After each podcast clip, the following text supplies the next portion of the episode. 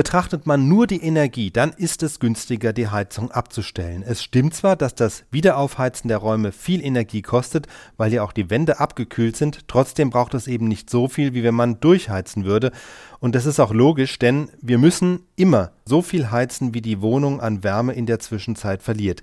Jede Wohnung, alle Außenwände geben immer Wärme nach draußen ab und dieser Wärmeverlust ist umso größer, je größer der Temperaturunterschied zwischen Innen- und Außentemperatur ist. Also halte ich die Temperatur in der Wohnung auf konstant 20 Grad, dann ist der Wärmeverlust höher, als wenn ich die Heizung zwischendurch ausstelle.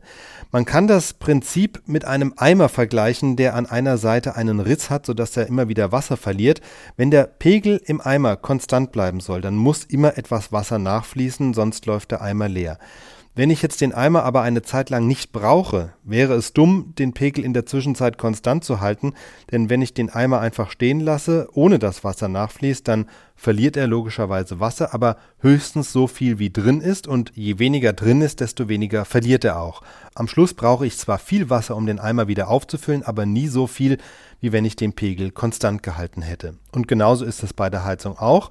Deshalb ist es rein energetisch gesehen günstiger, die Heizung beim Verlassen der Wohnung oder auch im Urlaub komplett abzustellen. Aber Zwei andere Gründe sprechen dafür, doch ein gewisses Temperaturniveau zu halten. Erstens, wenn die Heizungsrohre schlecht isoliert sind, können sie bei Frost kaputt gehen. Und wenn Raumluft abkühlt, die vorher warm war, dann kondensiert Feuchtigkeit an den Wänden, was zu Schimmelbildung führen kann. Deshalb raten Experten, die Raumtemperatur in Wohnräumen, die sonst warm sind, nicht unter 15 bis 16 Grad sinken zu lassen, denn sonst besteht die Gefahr, dass das, was man an Energiekosten vermeintlich spart, hinterher wieder für Renovierungsarbeiten draufgeht.